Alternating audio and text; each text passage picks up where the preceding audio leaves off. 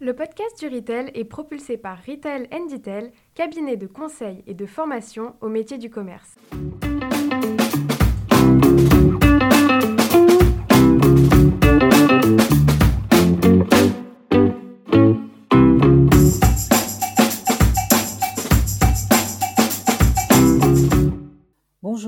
Bienvenue sur le podcast du Retail. Je suis Sylvain Audrin, un des artisans de ce podcast dédié au commerce et à l'alimentaire d'aujourd'hui et de demain. Nous sommes un collectif d'experts et de passionnés du retail et du food. Je reçois aujourd'hui Jérôme François, directeur général de Numalim. Numalim est une plateforme de data management pour l'industrie agroalimentaire. Numalim a pour vocation de regrouper, de fiabiliser et d'enrichir en une base de données souveraine l'ensemble des informations nutritionnelles de composition des 200 000 produits alimentaires en France. Jérôme François nous explique pourquoi toutes les entreprises, qu'elles soient PME ou grands groupes, ont intérêt à rejoindre Numalim avec leurs data. D'abord parce que les Français sont avides d'informations sur ce qu'ils mangent et demain pourront avoir une information personnalisée. Ensuite parce qu'il y a 30 à 50% d'erreurs dans ces informations consommateurs. Enfin, pour contribuer à une bonne relation avec la distribution qui pourrait un jour s'impatienter de la non-qualité de ces informations. Et enfin, parce que le management de toutes ces datas représente de la complexité et des coûts pour les industries alimentaires dont il pourrait bien, en particulier en ce moment, se passer. Bonne écoute eh bien, bonjour euh, Jérôme, je suis euh, ravie de te recevoir dans le podcast du Retail. Jérôme, tu es directeur général de Numalim et donc on va parler aujourd'hui d'un sujet qui n'est pas facile mais qui est tout à fait passionnant, la data. Euh, avant de parler de Numalim, au podcast du Retail, on aime bien connaître un peu de nos invités et donc je voulais que tu nous dises quelques mots sur ton parcours. Bon, bonjour Sylvain, merci beaucoup. Et merci d'être venu euh, dans nos bureaux à Numalim. Ça nous a permis de commencer à échanger. En fait, j'aime beaucoup la grande consommation. Donc, en fait, si je résume, ça fait 33 ans que je suis dans euh, la grande consommation. Euh, D'abord 17 ans chez Procter Gamble, où, tout en étant dans les produits d'entretien, j'avais la petite division alimentaire, notamment le lancement des chips Pringles, en plus d'autres catégories. Donc j'avais déjà goûté un tout petit peu d'alimentaire, mais dans d'autres catégories de grande consommation. Et puis après 14 ans de Nestlé en France, et puis depuis deux ans, on va en parler, une expérience très différente, à la fois une petite structure euh, Numalim euh, que j'ai créée, euh, et à la fois une structure très collective, et c'est l'objet dont on va parler. Donc voilà, pourquoi est-ce que j'aime la grande consommation bah, il y a beaucoup de mouvements. Euh, on est aux confluences de beaucoup de changements euh, sociétaux, nutrition, développement durable. Ça va vite, comme le dit le nom en anglais, Fast Moving Consumer Goods. Donc voilà ce qui m'a amené à, apprécier ce secteur de la grande consommation. Alors, euh, parlons maintenant de Numalim. alors, Numalim a plusieurs vocations, on va en parler, mais avant tout, et c'est le cœur de son métier, c'est une plateforme de data management à destination de l'industrie agroalimentaire. Ma question simple, euh, c'est ça sert à quoi une plateforme de data management? Alors ça sert à, informer, euh, informer le consommateur et que cette donnée circule entre les différents acteurs. Le début, c'est le premier niveau, c'est de constituer ce qu'on appelle le jumeau numérique du produit, c'est-à-dire ni plus ni moins que de digitaliser les informations que le consommateur trouve sur le bon vieux emballage euh, physique. Et pourquoi, pourquoi on a besoin de ce jumeau numérique? Parce que de plus en plus, dans une circonstance de e-commerce notamment, eh ben on n'a pas possibilité de toucher le produit. On dépend pour faire son choix, pour comparer, d'un descriptif qui lui-même est issu d'un nombre de données euh, qui vont permettre de décrire ce produit. C'est le même cas euh, dans les applications, les Yuka et les autres applications.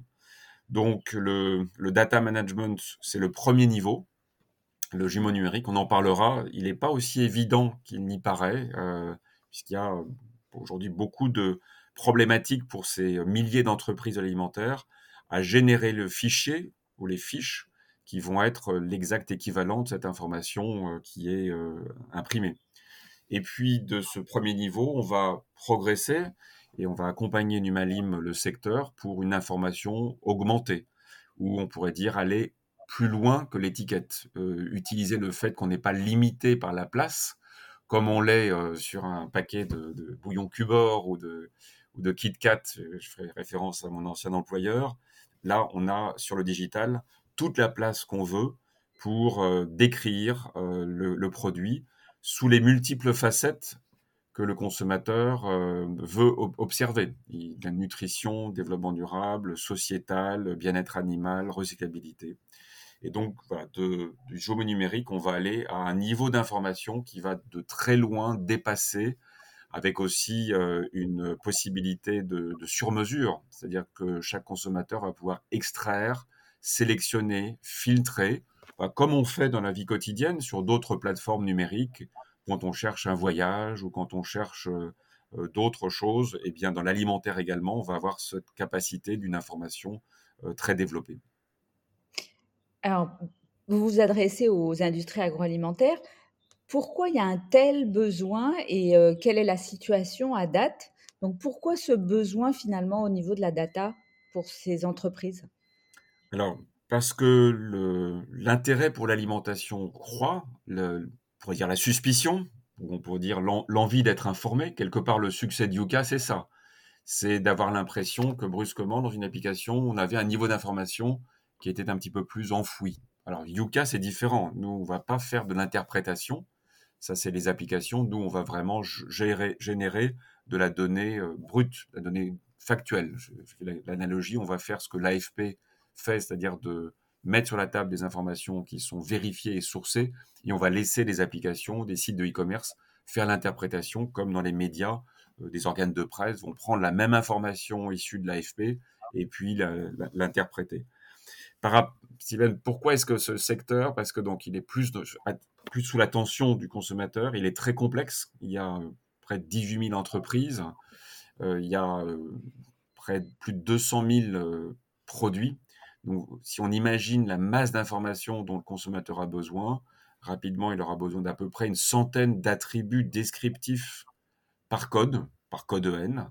Donc on voit la, masse de 100 000 fois 100 euh, est répartie dans autant d'entreprises. Il est aussi possible, puisqu'on est entre nous, euh, c'est que le secteur alimentaire, en termes de digitalisation, peut-être en général, pas seulement les informations produits, a probablement plus de chemin à parcourir que d'autres secteurs qui ont pu être impactés plus tôt, plus fort, euh, par les mutations digitales. Alors les, les retailers le, sont évidemment avec le e-commerce, le travel dont on a parlé.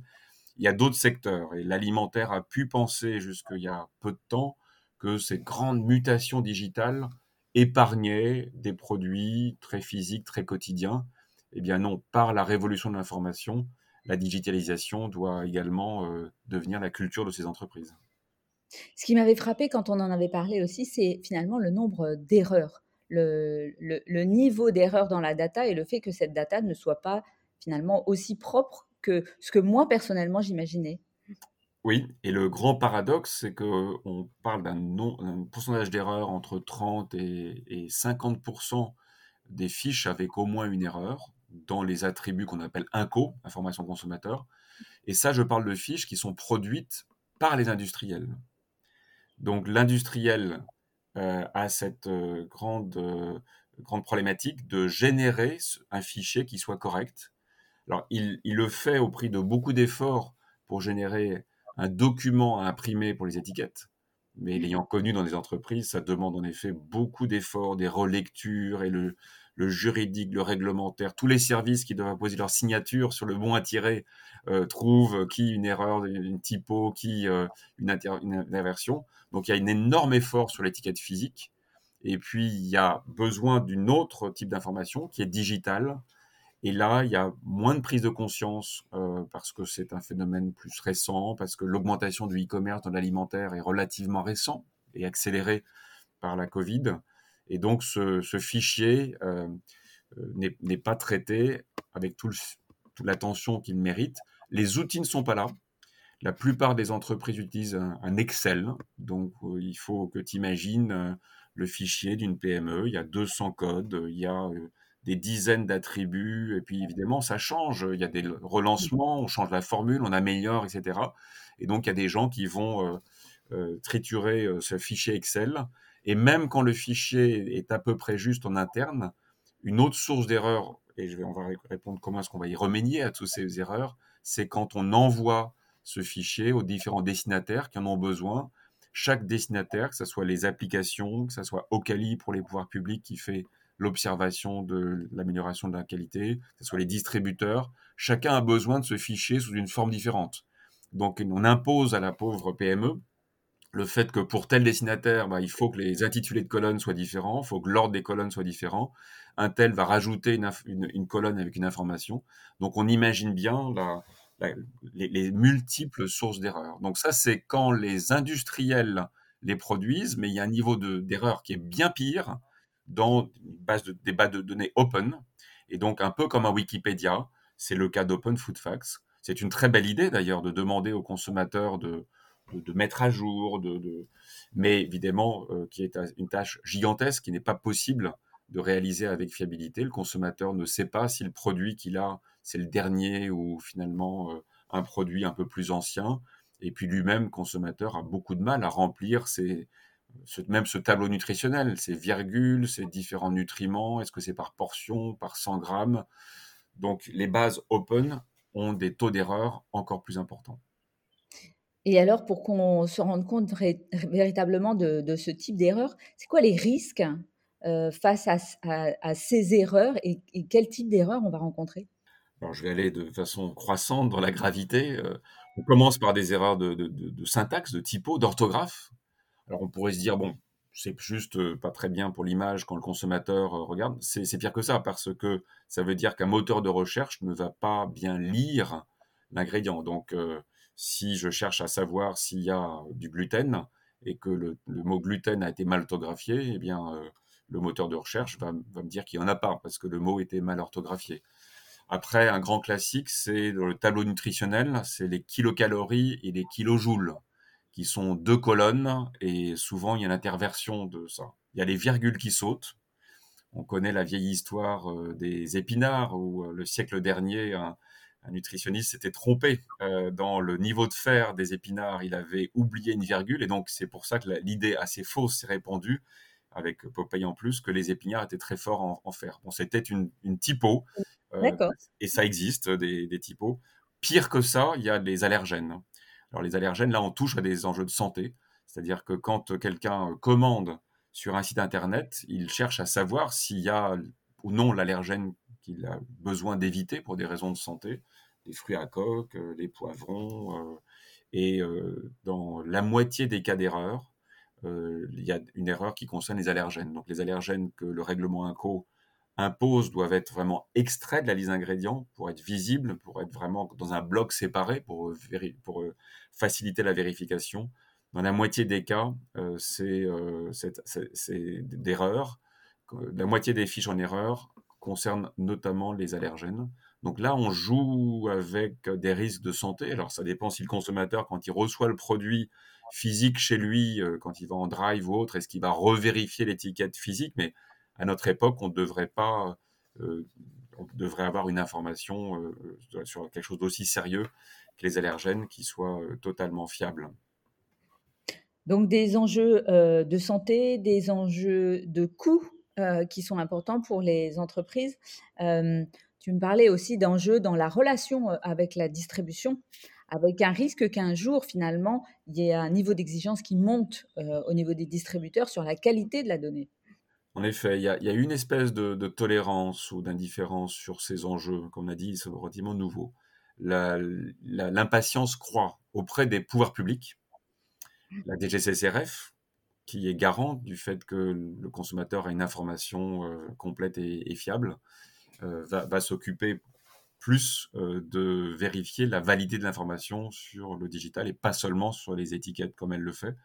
Tu as raison, les distributeurs, en fait le paradoxe c'est que les distributeurs sont en avance. Les distributeurs, sur leur marque distributeur, pratiquent les solutions de fiabilisation que Numalim va mettre à l'échelle, va permettre à ces milliers d'entreprises d'utiliser.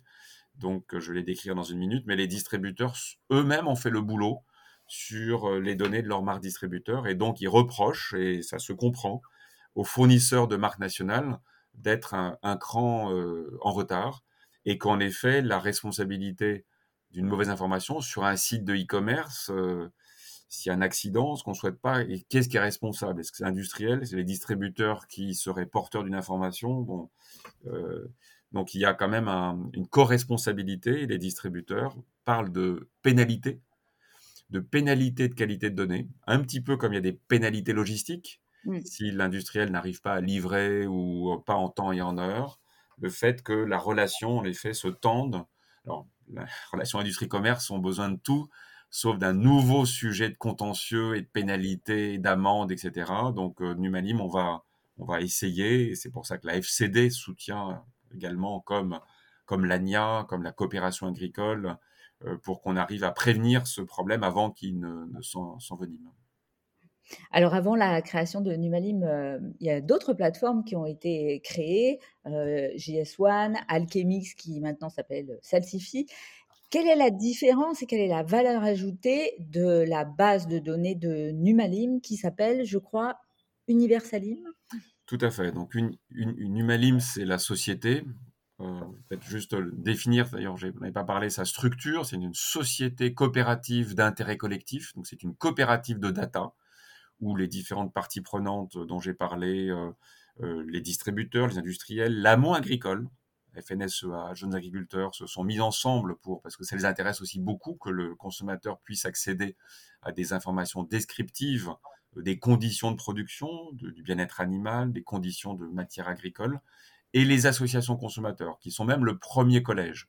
Finalement, 30% des voix dans nos, notre gouvernance, notre assemblée générale, euh, ce sont les associations consommateurs. L'UFC Que Choisir, la CLCV ont, comme les autres sociétaires, acheté des parts sociales donc ils sont devenus des, coopérateurs. Donc ça, c'est une grande différence par rapport à ta question de gouvernance, c'est-à-dire qu'il y a zéro risque, je dirais, de captation de valeur ou ce qui pourrait se passer hein, avec un, GAFAM euh, qui pourrait se dire, tiens, ces, valeurs, ces informations euh, alimentaires ont de la valeur, euh, on, va nous-mêmes constituer une base de données et puis probablement revendre aux industriels leurs propres données, les retraités. Donc on a, par rapport à d'autres acteurs privés, une logique qui est en partie bien commun et, extrêmement collective.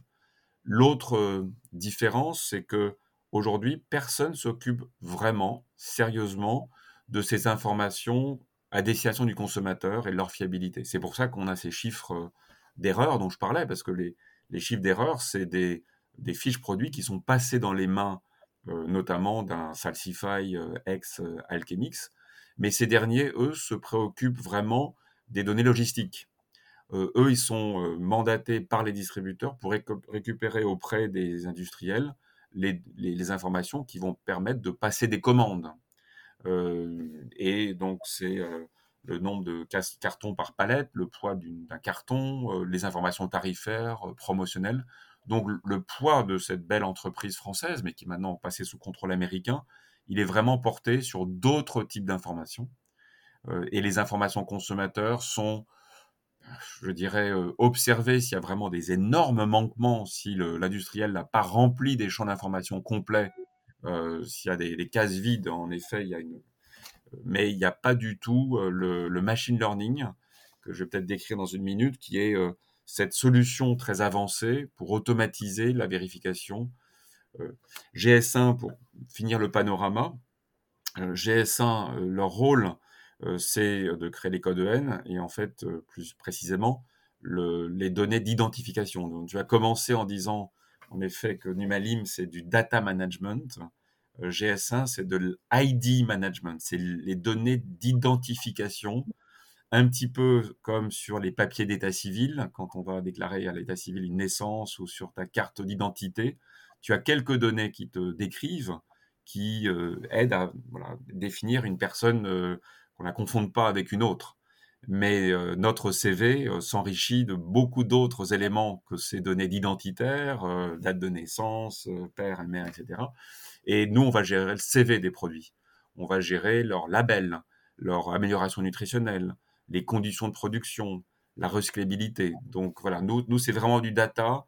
Et donc GS1, s'occupe d'un sous-ensemble de ces données qui sont vraiment très critiques parce que c'est celles qui donnent ce code EAN unique, mais qui sont un tout petit nombre d'attributs par rapport à ceux dont Numalim a vocation à s'occuper dans ce référentiel qu'on a appelé Universalim parce qu'il doit être le référentiel universel, d'avoir l'ensemble des produits, donc plus de 200 000 codes, et l'ensemble des informations qui sont intéressantes pour le consommateur. Voilà pourquoi on a appelé euh, Universalim.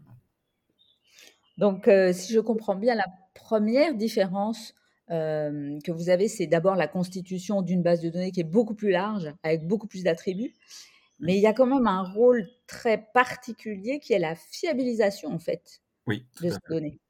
Tout à fait. Et d'ailleurs, dans la gouvernance d'Universalim, on a décidé d'accueillir, et d'ailleurs gratuitement, toutes les données du marché, des, des, industriels, toutes les données qui intéressent le consommateur, de nouveau pas les données logistiques, mais on ne diffusera à l'écosystème, euh, aux applications, aux sites de e-commerce, que les données qui passent un, seuil de qualité. Donc on, ne, diffusera de notre lac de données on ne donnera accès qu'à l'eau euh, propre et on a dans un autre bassin de ce lac l'eau qui devra être fiabilisée. Alors comment ça marche la fiabilisation? C'est du machine learning. Alors on a euh, on utilise un partenaire technologique qui est ConsoTrust, c'est une start-up qui est issue des fondateurs d'Allergobox, des parents d'enfants allergiques qui ont pris beaucoup à cœur le fait de fiabiliser cette information sur les allergènes et qui ont développé une expertise dans le machine learning. Alors, c'est de la vérification de cohérence. Donc, les allergènes, en comparant la liste des ingrédients et les allergènes qui sont extraits, ça va permettre de vérifier qu'il n'en manque pas. Alors, des fois, il y en a qui sont en trop. Juste pour la petite anecdote, euh, les, des moteurs moins sophistiqués vont se dire euh, c'est un produit avec des noix de Saint-Jacques et donc il y a des fruits à coque. Donc ça demande en termes de, syntaxe voilà, de, bien comprendre les groupes de mots. Euh, ce qu'ils vont faire également, c'est la vérification euh, chiffrée. Est-ce que les kilocalories et les kilojoules sont cohérents pour dire non, il y a suspicion que les deux ont été intervertis?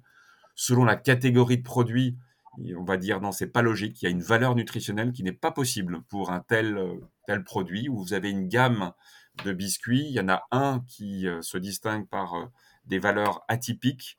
C'est probablement une erreur. Donc voilà toute cette cet euh, algorithme qui va chercher des, erreurs euh, et qui va proposer à l'industriel en disant, c'est un peu comme euh, le spell check que j'utilise sur mon traitement de texte, hein, qui va me dire, bon, à moins que ça soit un mot que tu as inventé, là, il semble qu'il y ait un erreur en trop. Et donc, il n'y a plus que pour l'industriel à valider. Il a quand même la dernière main. Hein. On ne va pas changer ces informations et puis on ne sait jamais. Il peut avoir un ingrédient unique que, qu'on ne connaisse pas, mais bon, évidemment, euh, à chaque coup, c'est juste valider l'information et donc d'avoir ce code EAN qui soit en observation pendant un an. Euh, ce qu'on vend, c'est un abonnement où pendant un an, au fur et à mesure des changements de formule, la crise des matières premières qu'on vit aujourd'hui fait qu'il y a beaucoup de reformulations. On remplace un ingrédient par un autre. Donc à chaque fois qu'il y a ces sources potentielles euh, d'erreurs qui se reglissent, le, le code EN, les, les datas sont euh, observés pendant, pendant un an pour garantir de leur fiabilité. Et en, cas de problème, quand il y a des données qui sont non fiables ou douteuses, qu'est-ce que vous faites? Donc, on, va donner gratuitement à tout industriel qui apporte les données dans la base Universalim ce, cet audit. Donc il a le pourcentage de ses fiches en erreur et les grandes catégories d'erreurs, de syntaxe, de nutrition, d'allergènes. De deux choses une après, soit l'entreprise se retrousse les manches et se dit, bon, je n'ai jamais que 100 codes, je vais euh, vérifier à la main. C'est pas idéal. Euh, ça semble facile, mais euh, finalement, ça l'est pas. Et donc, mettre un stagiaire dessus, ça va faire aussi qu'il va rester des erreurs ou qu'un mois après, lors du prochain changement, soit d'utiliser les, solutions que, euh, de ConsoTrust que Numalim est chargé de mettre à l'échelle, notamment pour euh, des euh, TPE, PME, que cette petite start-up ConsoTrust n'a pas vraiment de, facilité à les contacter. C'est pour ça que les distributeurs ou des grands groupes comme Nestlé ou Unilever sont déjà utilisateurs de ConsoTrust, c'est-à-dire cette start-up a commencé avec des grands comptes qui étaient plus faciles à aborder d'un point de vue juste pratique de ne pas avoir à, sonner à beaucoup de portes. Nous, avec, on est aussi une start-up, hein, on est aussi, on est sept personnes, mais on a l'avantage d'être très appuyé sur les associations professionnelles, l'ANIA, et puis ses syndicats, l'Alliance 7, la, FICT pour la charcuterie de traiteur, euh, la FEDALIM. Et donc, en fait, on, joue de cette force d'entraînement avec les, syndicats professionnels qui ont tout à fait compris euh, l'intérêt euh, d'aider leurs adhérents à mieux maîtriser leurs données. Donc, ces adhérents, on leur propose d'abord un diagnostic et ensuite, vous leur proposez une fiabilisation de leurs données, c'est-à-dire une transformation de leur base de données pour qu'elle soit propre. Voilà, le fait qu'il, tout à fait, il, dépose, alors je, parle de l'Excel de, tout à l'heure, on peut aspirer les données de l'Excel, on les, on les met dans les bonnes cases, c'est-à-dire que si la colonne euh, calories s'appelle kilocalories, euh, K, C, euh, énergie, on va reconnaître la, façon dont chaque entreprise a fait son Excel, on va les mettre dans les bonnes cases pour que le, référentiel soit, bien structuré, et on va faire tourner l'algorithme de vérification. Et si seulement les données qui sont euh, propres euh, sont euh, envoyées. Ça, c'est la fiabilisation. Dans ce qu'on vend également, il y a un, niveau de service qui est juste un cran au-dessus, qui est l'enrichissement. On, a, dit que le consommateur s'attendait à avoir beaucoup plus d'informations. Est-ce que ce produit est végétarien ou vegan? Ce n'est pas forcément marqué sur le, produit. Est-ce qu'il est sans gluten? Est-ce qu'il est halal? Et, et donc ça, il y a beaucoup d'éléments qu'on peut déduire euh, de la liste des ingrédients qu'on peut déduire. Donc ça, c'est ce qu'on appelle l'enrichissement. C'est-à-dire de rajouter des, champs d'information sans demander à l'entreprise de, saisir des informations supplémentaires, mais juste par, euh, par capter des informations et en, déduire euh, des, choses qui, qui, intéressent le consommateur. Donc, par exemple, pour diagnostiquer qu'un produit peut être halal, il faut quand même récupérer une information, on, va aussi euh, capter l'information qui est sur l'emballage physique. Donc il y a certains labels euh, qui euh, sont sur l'emballage. Autant le vegan ou le végétarien n'est pas toujours sur l'emballage, parce que autant des, informations, ça peut être le label bio ou, d'autres sont sur l'emballage. Et donc là aussi, on va, venir capter cette information qui est disponible quelque part. Et ça, ça sera l'avenir. Je, pense que dans beaucoup de développements, même les données RSE, les entreprises sont inquiètes en se disant déjà j'arrive à peine à, gérer les informations nutritionnelles, euh, mais il va falloir en plus que je gère demain des informations d'impact carbone, euh, la recyclabilité. La bonne nouvelle, c'est qu'il y a beaucoup d'informations qui sont déjà disponibles quelque part euh, et qui vont pouvoir être calculées. Par exemple, sur la recyclabilité, les informations très granulaires sont mises à disposition de Citeo, euh, qui est l'organisme qui euh, organise l'aide au, tri, euh, ex et emballage. Donc, d'où les discussions avec des partenaires comme ça pour demander le moins possible de saisie à l'entreprise et pouvoir réutiliser un maximum des, données, comme, comme celle qui sert à la déclaration du point vert. Alors, tu, en as un petit peu parlé, mais si on veut résumer, à qui s'adresse euh, Numalim? Est-ce que ça s'adresse à toutes les industries agroalimentaires, j'allais dire les plus grosses comme les plus petites? Oui. Euh, et, pour les plus petites, ce qui va leur importer euh, beaucoup, c'est ce que ça apporte, mais aussi souvent ce que ça coûte. Oui, oui, on, est en effet euh, très inclusif, euh, donc on doit avoir des solutions qui euh, amènent l'ensemble des acteurs, même les plus petits, parce que aussi cette base n'aura sa valeur que si elle est complète. donc elle ne peut pas être limitée à des petits ou des, des grandes entreprises. Donc on a voulu qu'en termes de simplicité, ça soit extrêmement facile. Par exemple, on est en train de lancer un service de gestion déléguée.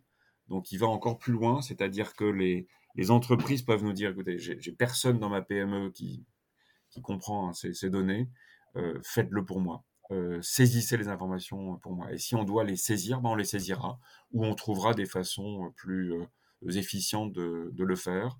Donc ça, c'est un nouveau service qui est vraiment, donnez-nous, c'est une externalisation finalement, mmh. donc pour, pour ramener des, des, des, PME. Alors les, les PME aussi, elles, elles, ont un avantage tarifaire, le fait que dans la grille de tarifs euh, de ConsoTrust, quand j'ai 10 ou 15 ou 20 codes seulement, le coût par code est dégressif au fur et à mesure qu'on a beaucoup de codes. Donc on a voulu un peu égaliser ça en accord avec ConsoTrust pour rendre accessible avec un coût par, par code qui va être pour une entreprise PME abonnée de l'ordre de 25 euros pour un code pendant un an. Donc, ce qui fait que si j'ai 20 codes, si j'ai 10 codes, euh, ça va, être un coût qui, même par rapport au temps que je fais économiser à mes équipes, euh, euh, n'est pas, pas significatif.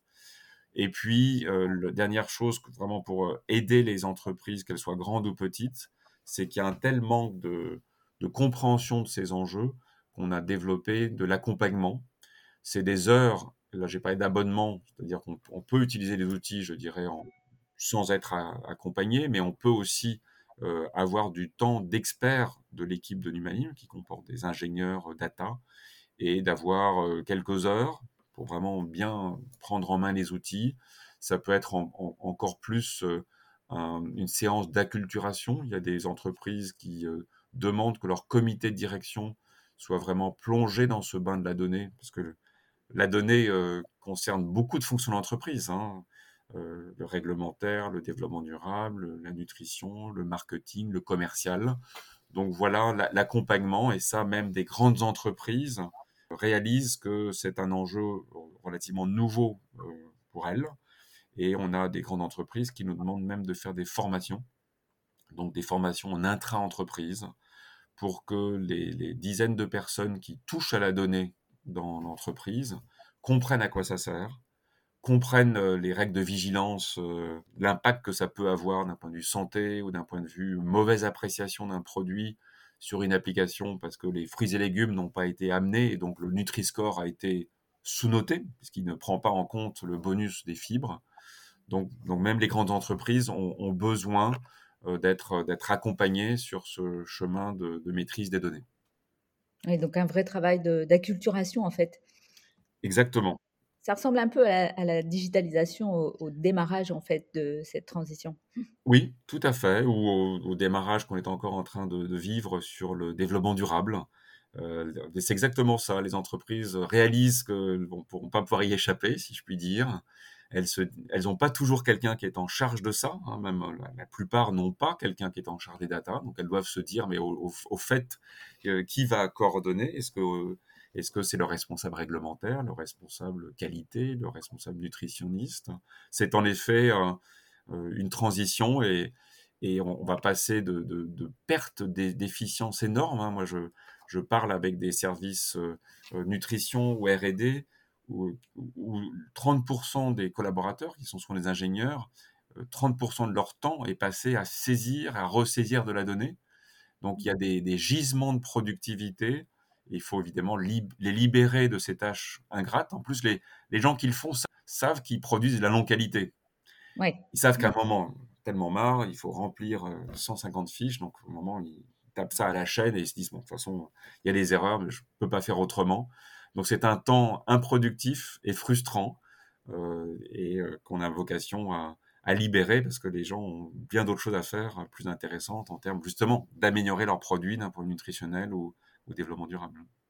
C'est clair, j'avais bien compris que travailler avec Numalim, c'est aussi faire des économies, ce qui est toujours extrêmement important en ces périodes d'inflation.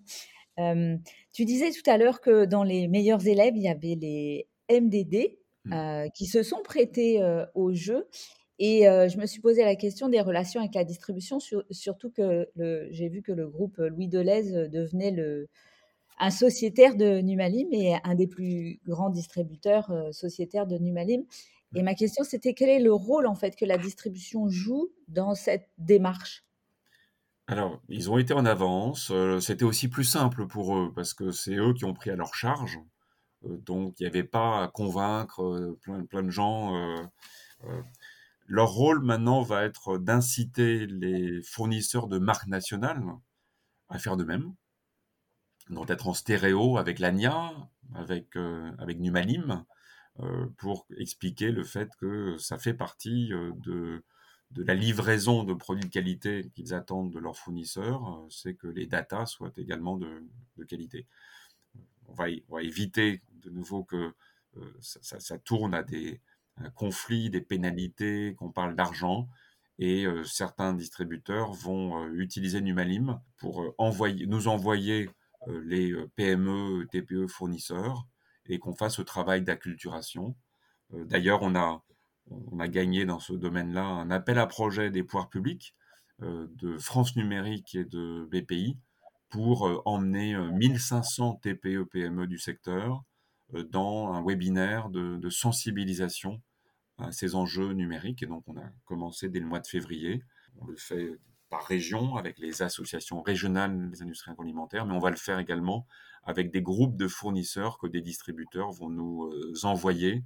Et c'est un, webinaire qui est gratuit puisqu'il est de nouveau soutenu et financé par les pouvoirs publics. Donc c'est ça, cet accompagnement à la culturation dont on parlait. Et donc, pour se situer un peu aujourd'hui, où est-ce que vous en êtes par rapport à vos ambitions? Je sais que ça augmente chaque jour. Mmh donc, aujourd'hui, vous en êtes où? Alors, à aujourd'hui, ça, augmente, mais plus lentement qu'on le voudrait. C'est sûr que les entreprises, il y a une série d'événements de, un, petit peu hors normes, hein, les sanitaires, négociations commerciales particulièrement compliquées euh, crise internationale, euh, inflation, matières premières diverses. Aujourd'hui, on a 20 000 codes sur donc à peu près 200 euh, 000 du, marché qui sont en préparation ou en cours d'apport. Donc ils sont soit promis, soit ils sont dans les tuyaux pour être connectés, soit ils sont déjà apportés. On a à peu près 5000 qui, qui sont apportés, mais on a 15 000 autres qui sont dans le tuyau c'est pas suffisant. D'ici fin juin, on veut qu'il y en ait 30 000 codes qui soient vraiment dans la base. Aussi parce que des applications euh, ou des, destinataires de ces informations, ça sera l'occasion qu'ils commencent à, utiliser. Et ça va simplifier pour les industriels. Ils n'auront pas à gérer ces envois euh, au format à différents destinataires. Ça va simplifier la vie euh, de tous ces destinataires B2B. De 30 000 fin juin, on va viser 80 000 à fin 2022. Le stretch va être 100 000. Il ne faudra pas qu'on s'arrête là. De nouveau, en 2023, on, viserait d'atteindre la quasi-exhaustivité euh, des, 200 000 codes. Mais voilà, le démarrage, le fait de comprendre, euh, le fait que nous, on a beaucoup appris euh, dans les dernières semaines avec la, montée à bord d'entreprises de taille extrêmement différentes, dont les données étaient sur des formats variés. Donc on a, on a, gagné également en, capacité à onboarder ces, ces, données, quel que soit leur état d'origine. Et puis on va, on va, inciter aussi ces entreprises à rejoindre euh, le, système de, de, Numalim par le, par le service dont, dont je parlais, notamment cette, cette délégation qu'on vient de lancer. Alors, on va faire euh, un petit pas de côté parce qu'il y avait un, il y a un sujet qui m'intéresse et euh, je me suis dit que tu avais une perspective sur ces sujets, c'est la multiplication des labels et des attributs et mmh. quel avenir dans les usages de, ces attributs et de ces labels? Parce que j'ai voulu faire une liste en fait de tout ce qui existait et en fait je me suis arrêtée parce qu'il y en a vraiment beaucoup trop. Donc on voit bien qu'il y a une multiplication. Je sais que vous voulez rester absolument neutre par rapport à l'ensemble de la constitution de ces labels, mais je voulais avoir ton avis sur comment ça va évoluer. Est-ce qu'on va plutôt vers de la personnalisation ou est-ce qu'on va plutôt vers ce qu'on a vu apparaître qui est la note globale? Mmh Quel est ton avis et quelle est ta vision en fait?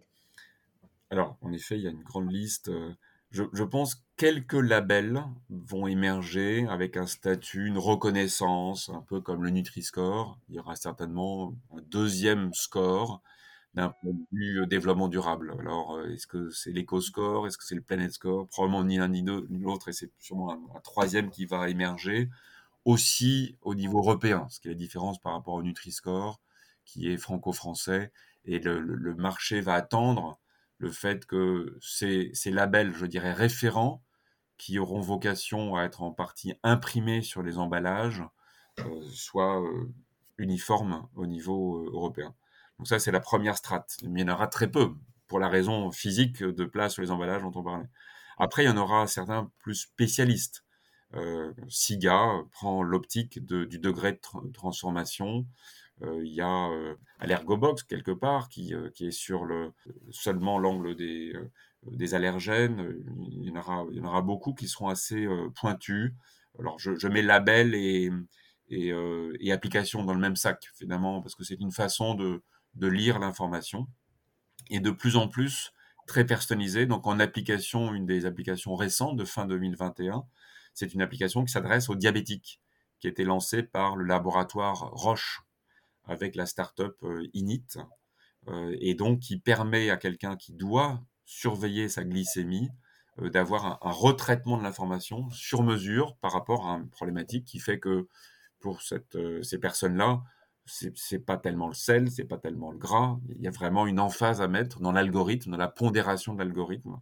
Et ça, ça va être l'avenir. Je crois qu'il y aura de la capacité d'avoir des retraitements personnalisés où chacun d'entre nous va même faire son cahier des charges et va, pondérer euh, est-ce que le bio est plus important que le local?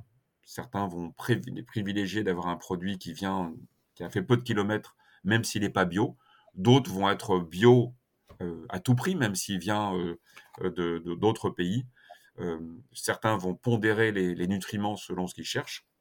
Si quelqu'un doit surveiller ses apports en fer, si les oméga 3 et oméga 6, sur l'apport en calcium, il faudra que l'information brute soit disponible et chacun va venir piocher, filtrer avec des outils qui sont relativement faciles à faire. Une fois que l'information est disponible, chacun pourra dire voilà, mes critères, c'est ça. Euh, ça peut être le revenu de l'agriculture. Alors, on, pense un petit peu à Nicolas Chaban et c'est qui le patron, euh, qui est une marque qui a son, euh, succès par justement cet aspect multicritère. Mais on va aller plus loin parce que ça va permettre d'avoir des, critères qui seront personnalisés. Ce qui est aussi le cas d'Init, euh, Init qui, euh, sur les sites d'Intermarché et de Carrefour, permet, selon son âge, son niveau d'activité physique ou d'autres euh, ou d'autres critères. Ce qui est important de toute façon, c'est la transparence. Alors, les, les, applications et les scores, on peut dire c'est des outils de transparence. Mais il faudrait que chacun soit transparent sur son algorithme. L'algorithme a le mérite d'exister, mais il y a certainement du progrès à faire pour qu'on comprenne euh, quel est le, mode de calcul, euh, quel est le parti pris, euh, quelle base scientifique. Et avec cette petite réserve, il y aura certainement encore plus de, de, scores et d'applications qu'aujourd'hui. Donc de belles perspectives sur la personnalisation. la personnalisation aujourd'hui, elle est certes sur la partie environnementale, sociale, mais globalement, elle est quand même beaucoup sur le mieux manger. Donc ma question, c'était comment euh, Numalim aide à mieux manger? Mhm. Et même derrière ça, comment vous mesurez qu'on améliore le mieux manger? Ou est-ce que vous, vous avez quelque chose qui permet de mesurer l'amélioration de la nutrition des Français? Pas encore, mais ça sera probablement euh, un, des, développements quand euh, notre petite start-up aura avancé sur ses, missions prioritaires.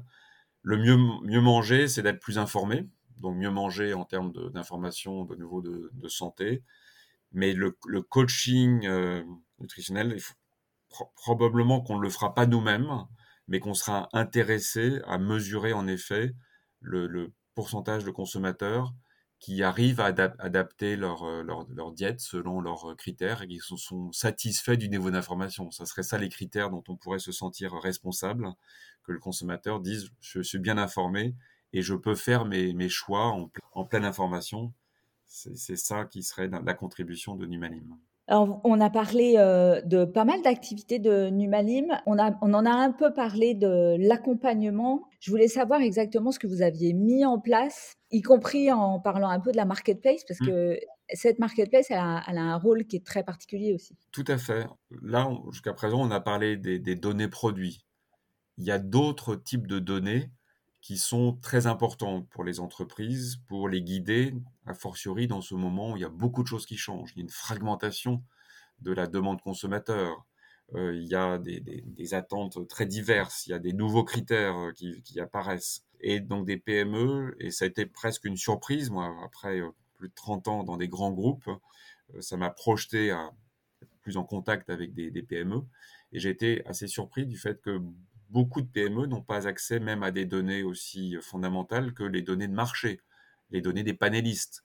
Et en même temps, des Nielsen, des IRI, des Kantar euh, m'ont dit on aimerait bien servir ces milliers d'entreprises parce que on a les données, on les a déjà payées, on les a déjà amorties, on les revend à des grands groupes, mais on ne sait pas trop comment commercialiser à une PME qui pourtant serait intéressée d'avoir l'évolution du marché, du prix, de la promotion, la, la, distribution, enfin tout ce qui est vraiment le tableau de bord pilotage d'une marque.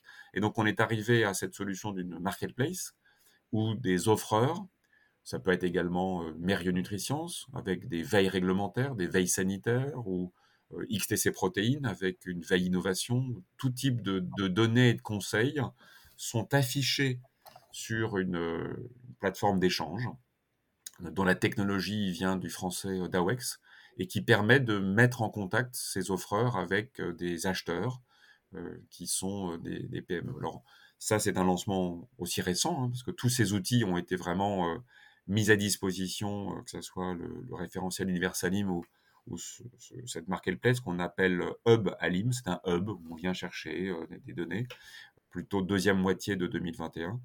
On a une centaine d'offres et euh, de thématiques qui sont disponibles. Donc on a une assez vaste euh, palette euh, d'offres. Et puis on a à peu près 300 entreprises qui ont créé un compte, qui, qui, sont plutôt des acheteurs. Aujourd'hui, il y a beaucoup d'informations gratuites. La politique de ces offreurs consiste aussi à afficher en open des, des, données qui sont intéressantes pour les industriels. C'est une façon de se faire connaître et puis euh, de, passer, ce qui va être maintenant de plus en plus le cas, à des données euh, payantes qui ont été euh, calibrées en termes de prix, parce que comme c'est un peu du, prêt-à-porter, il y a moins de sur-mesure, et je suis bien placé pour savoir que dans les grands groupes, on est très exigeant, on va demander un service sur mesure, on, on, investit beaucoup de temps et on fait investir beaucoup de temps aux fournisseurs, même avant qu'ils nous produisent la première chose on est un peu complexe. Donc c'est pour ça que ça n'a absolument pas vocation à remplacer euh, l'offre de services pour les grands groupes. Mais la PME qui dit, écoutez-moi, deux tableurs Excel par an avec les données de marché, c'est ça que je veux. Euh, c'est exactement le, format euh, d'interaction. Et donc on a voilà, récemment Action Plus, qui est une société qui fait des études en magasin, des études shopper, qui a packagé une offre où il y a l'interview d'une centaine de shoppers, donc dans leur acte d'achat. Et euh, ça, c'est packagé. Donc après, on, peut un peu adapter, on peut en demander plus, mais il y a un produit qui est, je dirais, en vitrine, qui est sans interview pour votre rayon, avec un prix. Et on, montre que finalement, c'est ça qui désinhibe également les PME, qui sans quoi se disent, mais ça va être drôlement cher. Ça, ça, ça doit être un service pour des grands groupes. Je vais même pas même si je trouvais le téléphone ou l'email de ces gens-là, ce qui n'est pas évident, euh, je ne vais pas les contacter, on va perdre son temps. Alors que quand euh, l'offreur a packagé et euh, a fait un effort sur le prix, parce qu'il espère toucher des nouveaux, clients et qu'il il affiche le fait que ça coûte autant, eh bien la PME se dit, bon, je, vais aller les voir parce que finalement, je peux me le permettre et j'aimerais bien discuter avec eux. Donc un vrai effort pour rendre l'accès à la data facilité pour les PME qui est tout à fait utile, en tout cas de ce que je vois. Presque externaliser des, compétences, parce qu'il y a sens au stade d'un point de vue analyse sensorielle. Il y a beaucoup de PME qui n'ont pas de service d'analyse sensorielle. Mmh. Chez Nestlé, on avait six ingénieurs d'analyse sensorielle, mais les PME se disent je sais qu'il faudrait que j'améliore le goût, on me dit que mon produit est trop salé, mais comment je fais quoi? Donc on peut avoir une journée d'ingénieur analyse sensorielle ou une semaine ou, alors une reformulation proposée. Euh, le dernier sujet euh, que je voulais aborder, qui est un sujet dont on parle beaucoup en ces périodes d'élection, c'est la souveraineté des données. Et mhm. en particulier parce que euh, j'ai lu que Julien de Normandie, au moment de la création de Numalim, donc notre ministre de l'Agriculture et de l'Alimentation, avait dit à propos de Numalim que la reconquête de notre souveraineté alimentaire passer aussi par la souveraineté des données de l'alimentation. Et je mmh. voulais que tu nous expliques pourquoi c'est si important, la souveraineté des données. En général, et pour l'alimentation, la souveraineté, il y a un Data Act qui a été euh, voté au niveau européen, qui va être euh, en novembre 2021, sur vraiment protéger, définir les règles de circulation de données, comme il y a les règles de circulation des biens, des services et des personnes au niveau de l'Europe. Il y a quelques inquiétudes sur le fait que des données peuvent s'échapper dans d'autres zones, Amérique du Nord ou autres, et finalement être des secrets industriels, euh, être des données qui ont beaucoup de valeur.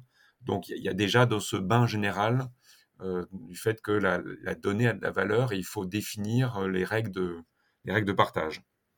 Alors pour l'alimentation, on pourrait aussi craindre que si le travail de constituer ce référentiel était fait par un acteur tiers qui ne, viennent pas du secteur ou qui, qui aient des intérêts divergents, il y a cette possibilité de captation de la valeur. Cédric O, donc un autre ministre, était venu nous parler en assemblée générale euh, de Numalim et avait donné l'exemple. Il nous avait dit Je comprends, je me mets à, votre place. Parler à Philippe Tilousbord, mon président euh, et moi-même. Ça doit être compliqué d'organiser, de mettre tout le monde ensemble, euh, mettre d'accord sur la gestion de la donnée. Mais il disait aux adhérents les secteurs qui n'ont pas réussi s'en mordent les doigts. Il parlait du secteur de l'hôtellerie qui n'a pas réussi à se mettre d'accord sur un système, sur les réservations, et finalement qui a laissé le champ libre à un booking euh, ou The Fork pour la restauration. Et Cédric O disait qu'une fois que c'est fait, on ne peut pas revenir en arrière. Et évidemment, c'est le but de ces acteurs, c'est de capter une partie de la valeur. Donc il, il encourageait le secteur à garder la souveraineté sur les usages de les données. C'est pour ça que euh, l'apport des données, la diffusion sont gratuites notre, en plus, comme une société coopérative, on a un intérêt financier qui est de plutôt servir nos coopérateurs. Donc, on, va faire une partie du service euh, gratuitement. On va prendre soin de faire monter à bord des, toutes petites entreprises et on, va garder un contrôle, euh, alors un contrôle de nouveau sous les yeux des pouvoirs publics qui participent à notre gouvernance, sous les yeux des associés de consommateurs. Donc, c'est pas du tout un contrôle pour cacher, mais c'est un contrôle, voilà, au moins on va décider ensemble quel type de données on va mobiliser. D'accord, donc secret industriel et puis garder aussi la valeur au sein de, des, filières euh, alimentaires. Et, et euh, du coup, ma, mon autre question euh, sur cette souveraineté, c'est il y a la souveraineté sur la France, mais comment on se situe au niveau européen mmh. sur ce data management de data alimentaire? Alors, la France est très en avance. C'est en France que sont nés Yuka, Nutri-Score, et la France est en pointe pour un futur score développement durable. Pourquoi? Je pense que le, consommateur français est plus suspicieux, il est plus curieux de tout comprendre, et donc euh, dans la grande consommation, D'ailleurs, euh, le marché français est de plus en plus vu dans l'alimentaire et dans le, non-alimentaire, chez mes anciens collègues de Procter ou chez L'Oréal. Euh, c'est en France que ces, demandes pointues d'innocuité, de, respect de l'environnement s'expriment de façon plus forte. Donc c'est c'est pour ça, et avec le soutien politique, et avec les états généraux de l'alimentation, où finalement, il y a quelques années, cette idée d'une information augmentée est venue, que la France a pris cette longueur d'avance. Le mandat qu'on a euh, est néanmoins d'étendre le modèle à d'autres pays. Donc on a pris une petite longueur d'avance, mais on ne veut absolument pas que ce système de data management soit franco-français on a des sociétaires euh, français, mais qui ont une, assise euh, européenne, un Bell, un Savantia, euh, qui, voudraient qu'en effet, le, même modèle de données puisse avoir cours dans des produits qu'ils exportent, on a des entreprises internationales, les caisses Granini Joker ou Ferrero, qui nous demandent également.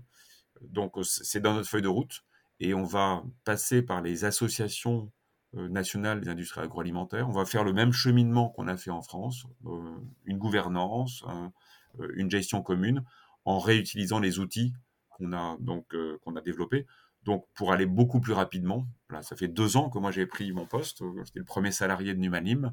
le, le, but c'est que quand on va aller dans d'autres pays européens, avec cette courbe d'expérience, ça soit beaucoup plus rapide pour euh, arriver à cette base exhaustive, la marketplace sur laquelle est appuyée une partie des revenus par un système de commission, la gouvernance, voilà comment ça fonctionne pour euh, arriver au, niveau européen. Et je rajouterai aussi dans un alimentaire au sens large, euh, dont l'alimentaire qui ne se mange pas, comme, comme les distributeurs pour lesquels le rayon alimentaire, c'est tout ce qui n'est pas le bazar et l'habillement.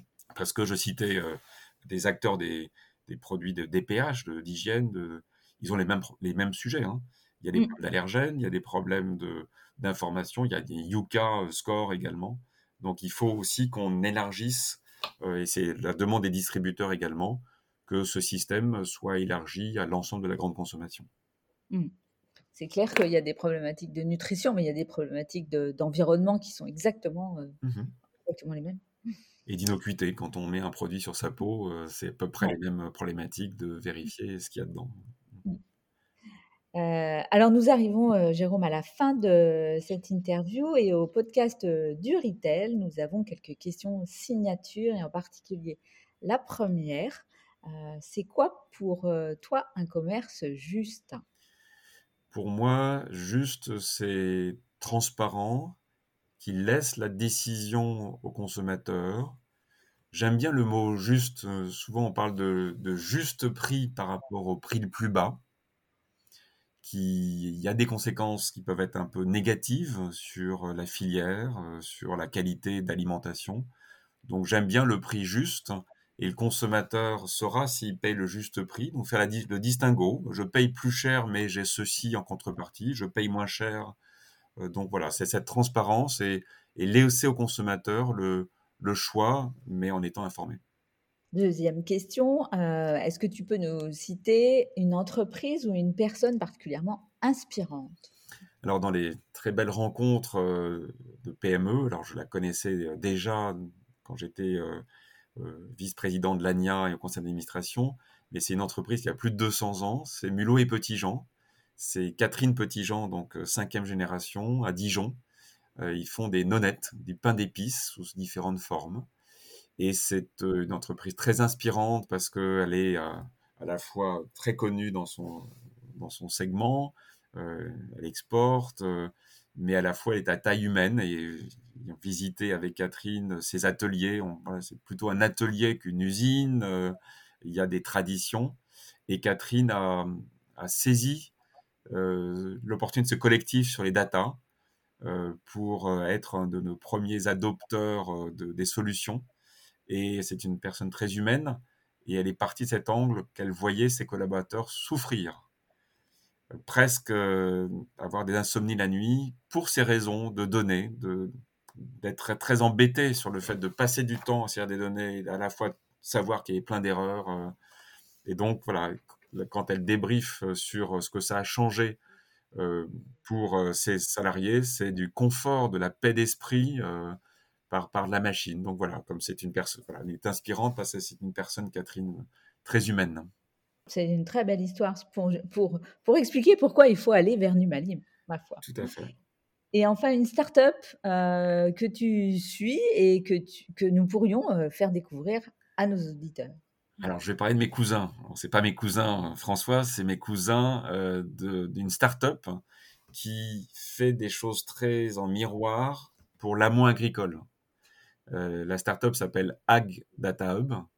Euh, et ils sont en charge de gérer euh, les, données de l'amont agricole. Donc nous, on est à l'aval, eux, ils sont à l'amont. Il y a un croisement de, participation. D'ailleurs, je vais euh, dans quelques minutes aller les, rejoindre. Ils sont à la chambre, à la PCA, aux chambres d'agriculture. L'amont agricole est très, très, très concerné par les données et AgData Hub gère le, l'authentification des sources. Il va permettre à un agriculteur de dire c'est bien moi, agriculteur, telle parcelle, et de gérer les droits de diffusion. Donc ça nous remet dans ce sujet de souveraineté. De moi, agriculteur, j'autorise à donner mes rendements à tel, euh, tel destinataire. J'autorise sur des données de bien-être animal. Je vais. Donc ils sont euh, dans un formatage des données agricoles euh, qui va faire que demain, les données vont aller de la fourche à la fourchette, ou plutôt à l'application qu'on a dans notre consommateur. Euh, donc voilà, à la fois, on a des, relations très fortes, et puis c'est une, c'est une start-up innovante qui est dans un monde agricole qui est, je crois, je, je, peux même dire que le monde agricole est en avance sur le monde industriel, sur la, sa culture data. Eh bien, merci beaucoup, euh, Jérôme. Je crois qu'on a bien compris aujourd'hui euh, les enjeux de la souveraineté des données alimentaires et puis tout l'intérêt des entreprises agroalimentaires et des consommateurs euh, bah, d'adhérer à Neumalim. Donc, on va se permettre au podcast du retail de faire appel à toutes les entreprises de l'agroalimentaire. Venez déposer vos données et contribuer à, la construction du lac de données propre de Numalim. Et donc, on mettra tous les liens utiles à la fin de ce podcast pour tous ceux qui s'y intéressent. Donc, merci beaucoup. Bonne continuation.